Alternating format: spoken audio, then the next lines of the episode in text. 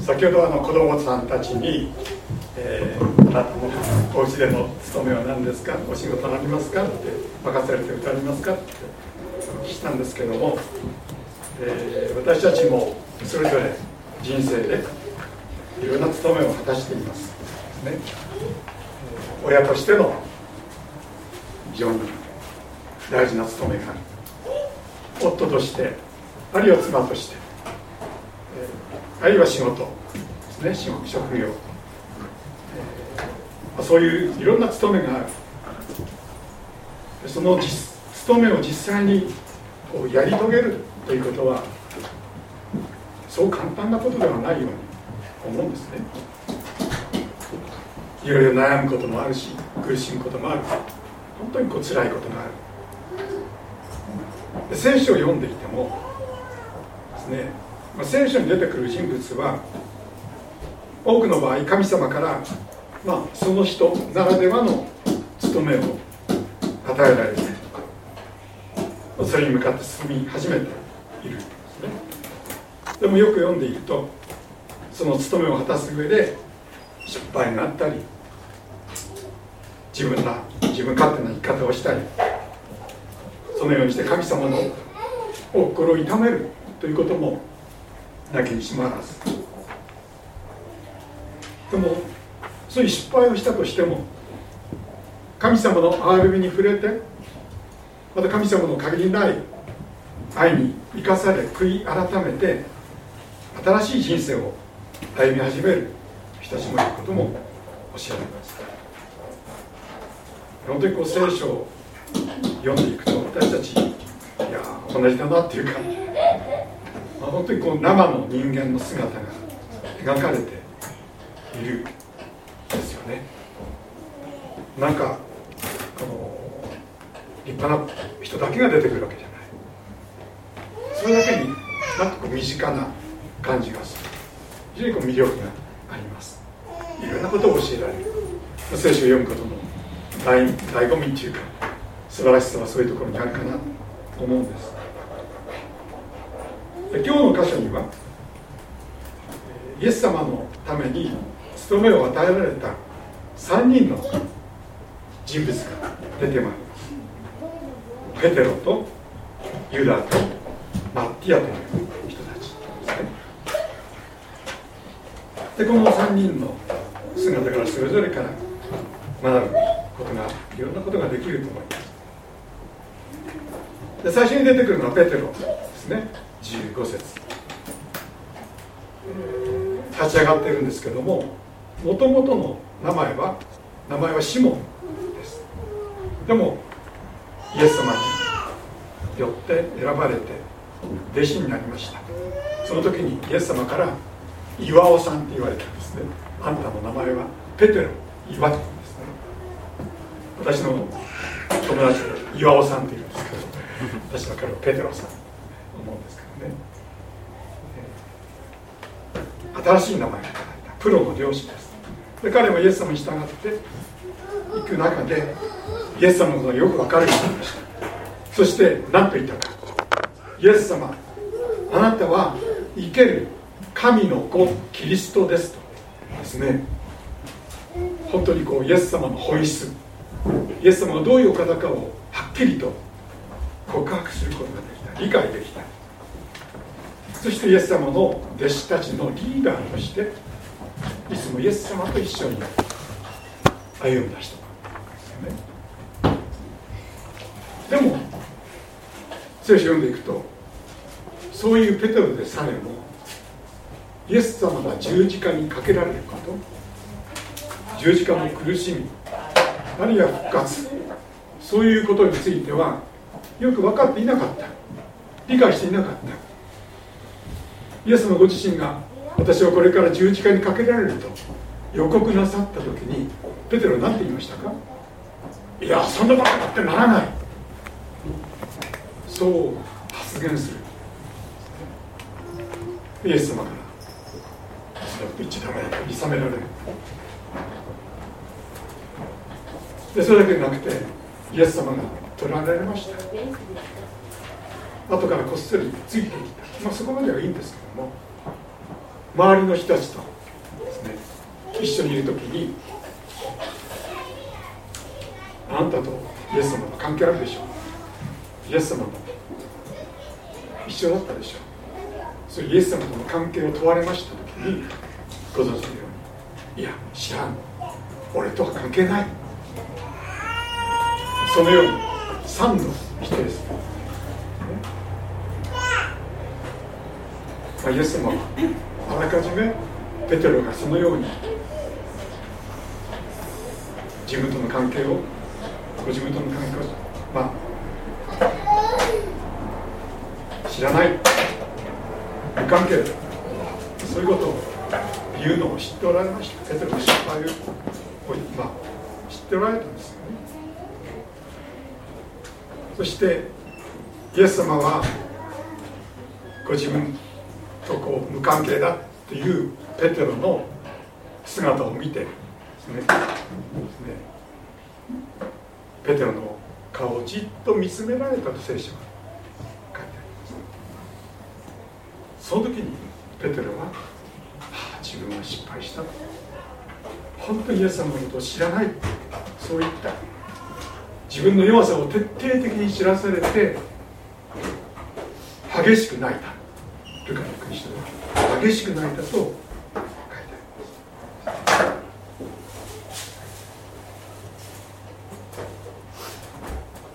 本当にこう人間の弱さ。不徹底な人信仰の在り方その全てを聖書ありのままに記している、けれどもその、まあ、失敗したペテロ。ですねイエス様にお会いしました復活したイエス様に出会ったことも聖書を述べています。本当に自分をそういう弱い自分を愛して信頼してくださるお方だっていうことを確認するそういう経験をしたことをヨハネの福音書は述べています。イエス様はペテロに「私を愛しますか？私を愛しますか？私を愛しますか?」と3度お聞きになった。でペテロは「私はあなたを愛します」そのことあなたはよくご存知です。答えるたびにイエス様は繰り返して「私の羊を飼いなさい」「牧しなさい」大切な任務があることをペテロに言われて信頼してそのようにですねペテロを励まされました。さらにそうすることを通して自分の務めを果たす中で自分の行きたくないところに連れて行かれるんだよ。そこで命を落とす。そのことも予告なさいつまりペテロという人はまさに命がけの務めを任務を任されたそういう人物でありました。本当にイエス様と愛イエス様の許しによって癒されて新しい人間として立ち上がろうとしているペテロのことを私たちは思います。そして今日の箇所ですがイエス様が父なる神のもとに戻られて聖霊なる神お方が望んでくださる。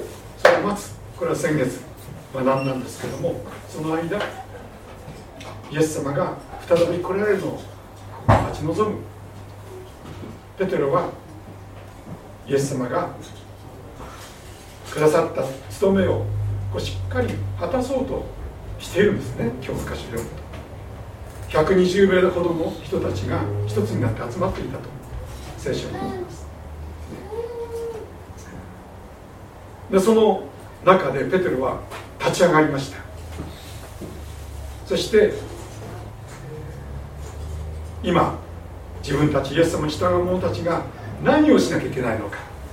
それをはっきり知ってみんなに提案をしています。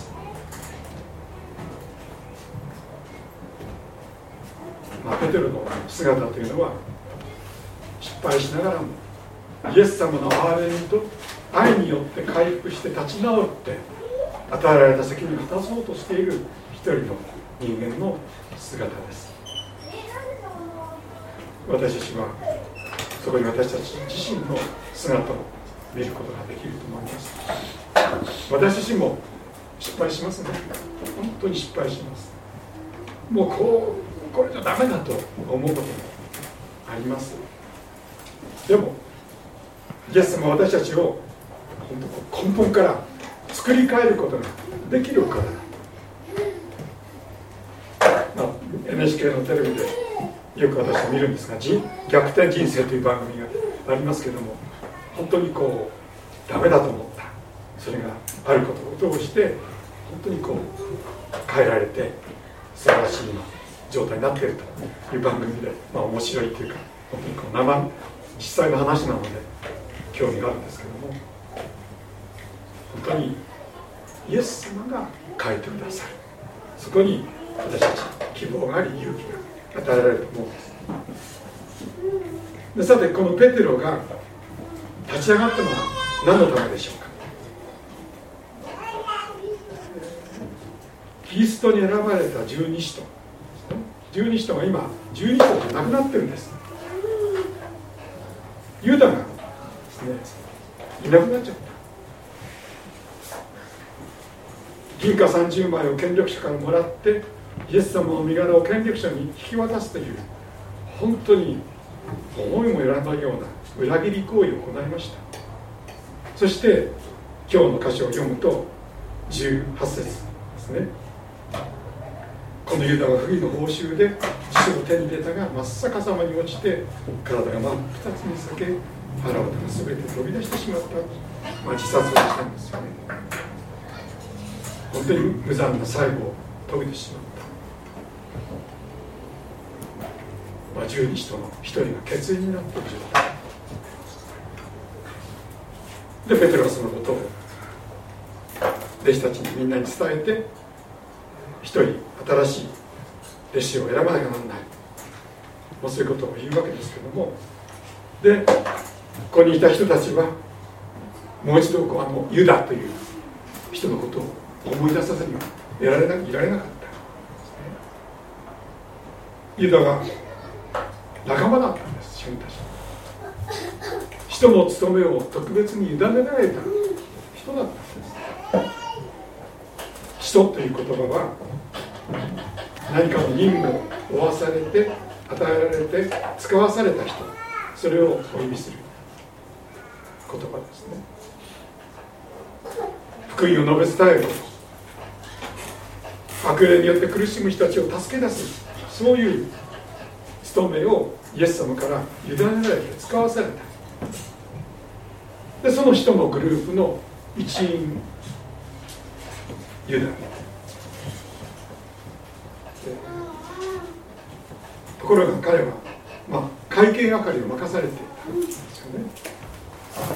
でもその金欲しさにイエス様を裏切ったことが聖書に出てきます。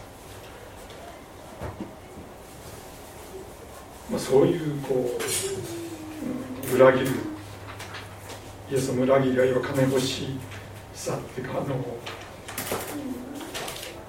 盗みをするような、ユダをなぜイエス様は弟子に人に選んだのかそれは私には分かりませんミステリー。ですよね。最後の晩餐の時に弟子たちにイエス様が言われました。あなた方の一人が私を裏切ります。で近くにいた弟子にこのユダこそ裏切る。本人だ。そう言っている。そしてユダに向かってあなたがしようとしていることを今すぐにしなさい。そういうふうに伝えました。でユダはすぐに出て行って銀貨30枚でイエス様を裏切った。で考えますとこうユダはですねその裏切る行為をやめることもできたですよね。弟子だから弟子たちから信頼されてみんなの生活のために食料を買ったり貧しい人に施しをしたりするための財布をですね預かるそれをしていた。ところがヨハネの君主を読むとそこからいつも盗んでいたと書いてあるんです。盗んでいた。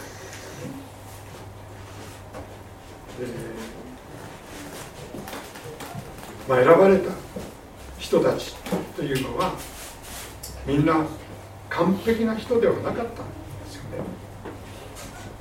まあ、高い教育を受けたわけではない。ごく普通の人たち。弱い本当にこう性質を持っている。あるいは物分かりがなかなかこう、すぐにこうピンとくるような人たちではばかりではなかった互いにあいつよりも俺の方が偉いんだ。そういうふうに思う。競い合うような。本当にこう普通の人たちだった。でもイエス様はそのことを承知の上で人としておられになった。期待して信頼しておられた。で人たちはどうすべきだった？そのイエス様の信頼に応えてイエス様から教えられて生きる、ね、どうあるべきか。人としてふさわしい人間性ねあり方を身につけてイエス様に帰る人間に変えられていく。それをこう願ってイエス様と一緒に歩むそういうことが分かっていたはず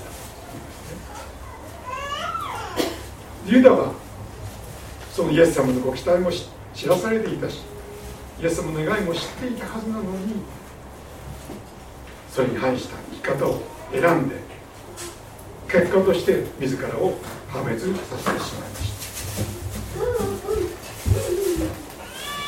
た、まあ、私たちに対する警告がここにあると思います。ユダと変わらないんです私たちはね。生身の人間です弱さがあり誘惑を受けですね。そしてイエス様を信じる者としてはふさわしくない行動をとったり態度をとってしまったり言葉を発したりしてしまうそういう普通の人間です。一人の人間です。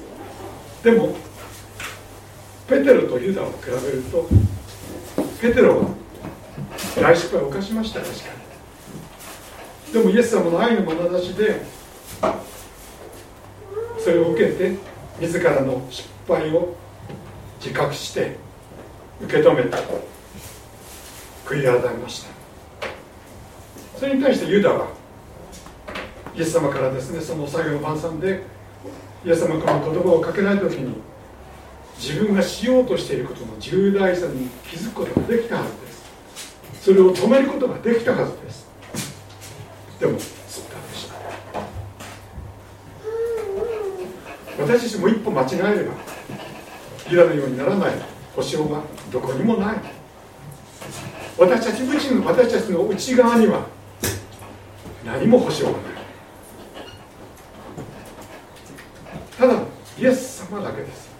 私たちのイエス様の憐れみ深い皆さん私たちの助け。それがあるのみ。で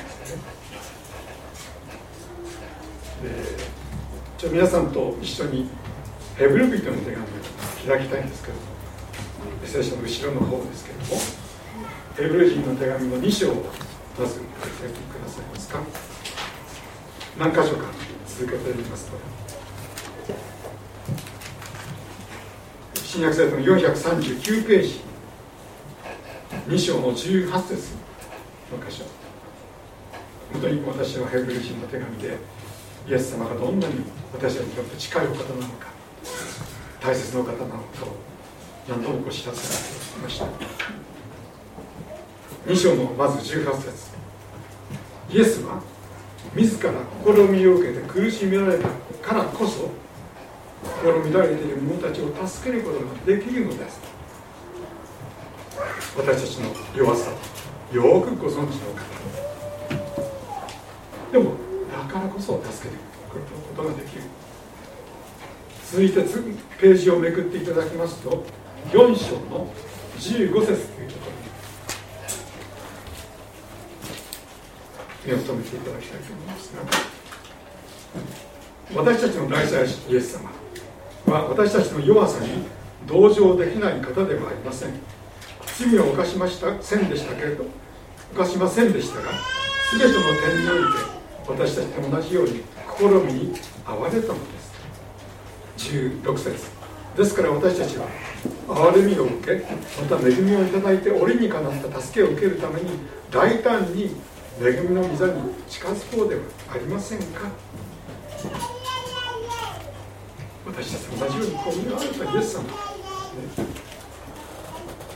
だから私たちはよくご存知で私を助けてくださることもできる。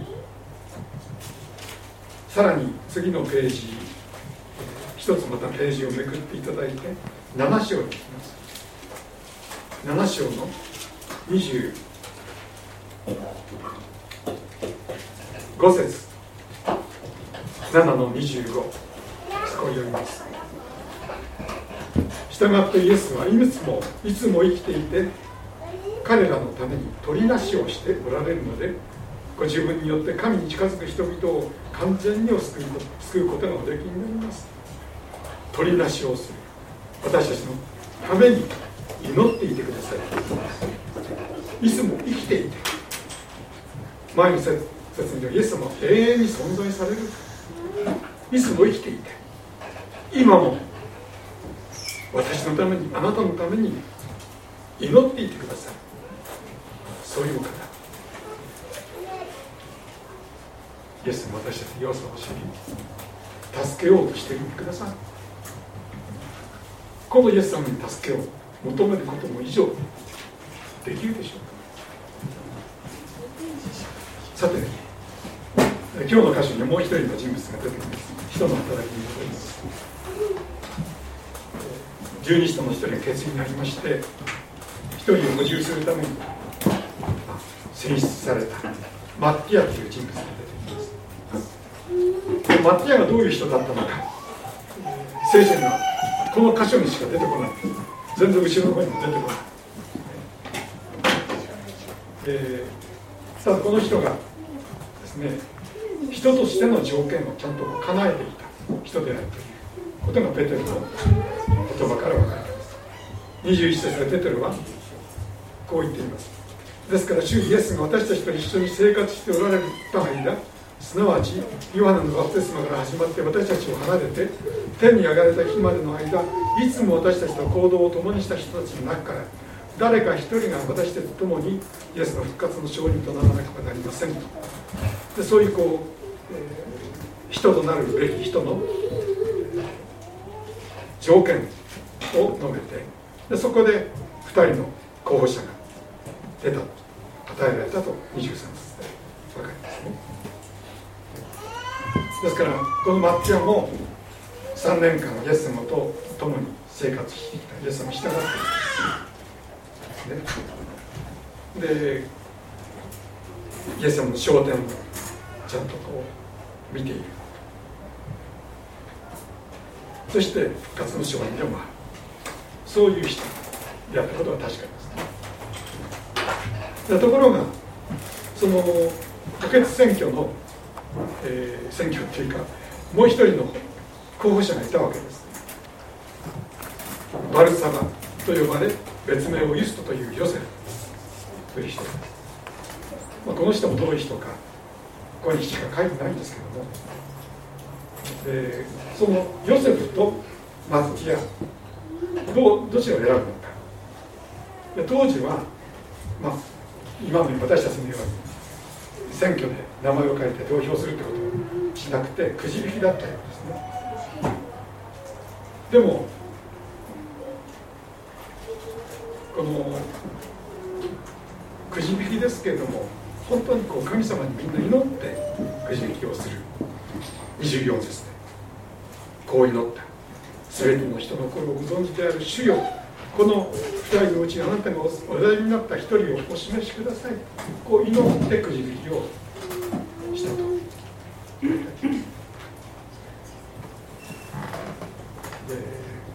結局くじはマッティアに当たりましたけれどもマッティアが10人、まあ、ユダの代わりに1人になりました。でもある先生が次のようなことを言っている。なぜですね神様はユストじゃなくてマッティアを選んだのか、ね、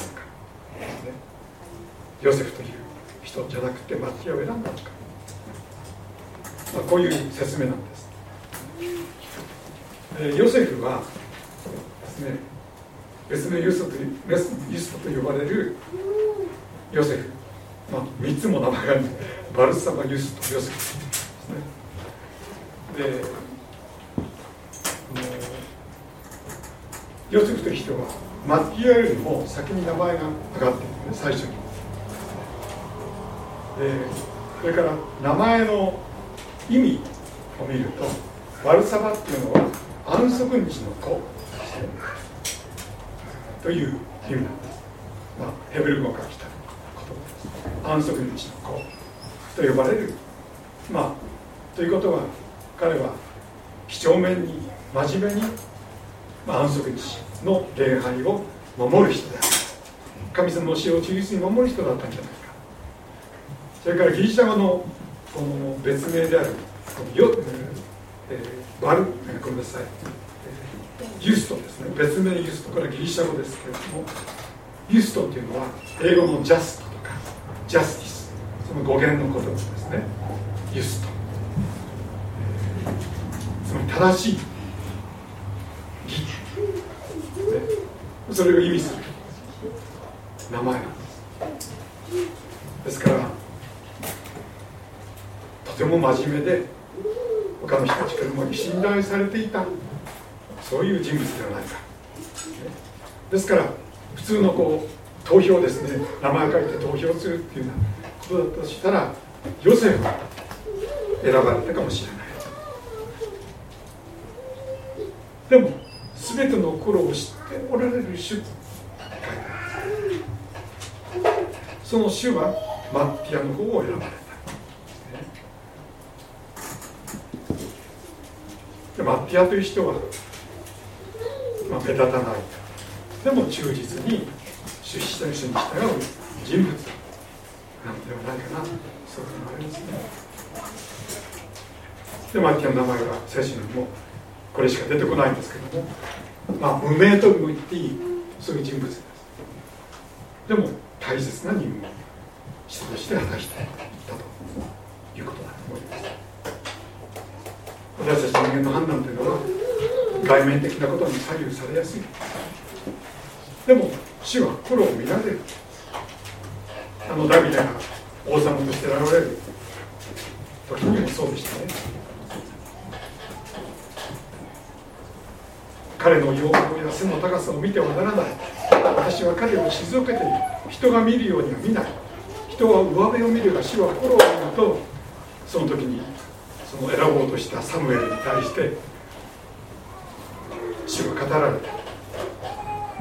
人が上辺を見るけど主主は心を見る。どんな人を選ぶにしても本当に主がご覧になるように私たちも見る。ことができるように祈る必要があると思ったで今日の箇所に出てくる3人の人物。ペテロとユダとマッティア。この3人はそれぞれ大事な務めをイエス様から与えられました。イエス様に仕える務めを与えられたイエス様から直接教えられて弟子としての訓練を受けた人たち。本当にイエス様が本当に素晴らしいお方であることをしっかりと目の当たりにしてきた人たちですイエス様にどういうふうに従うべきか知らされる。どういうふうにしたらいいのか。何どういうやり方が大切なのかもちゃんと教えられてきた人ですペテロのように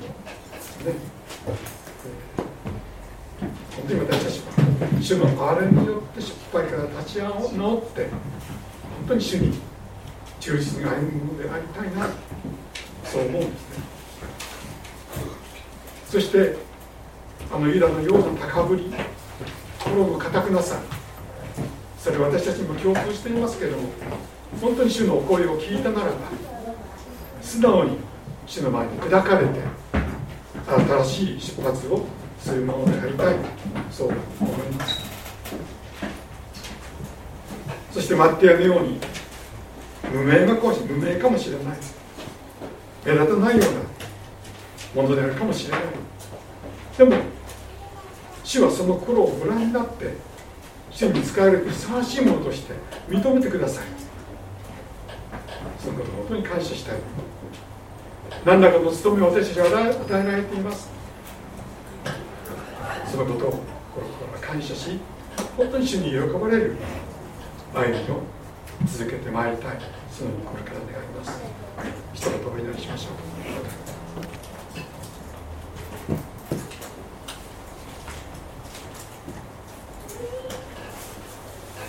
主の神様私たちはそれぞれの人生の中で主にお出会い出会いしお出会い出会い。またあなたに使えるものとしてあなたから選ばれてこのように今あなたの前に生きています。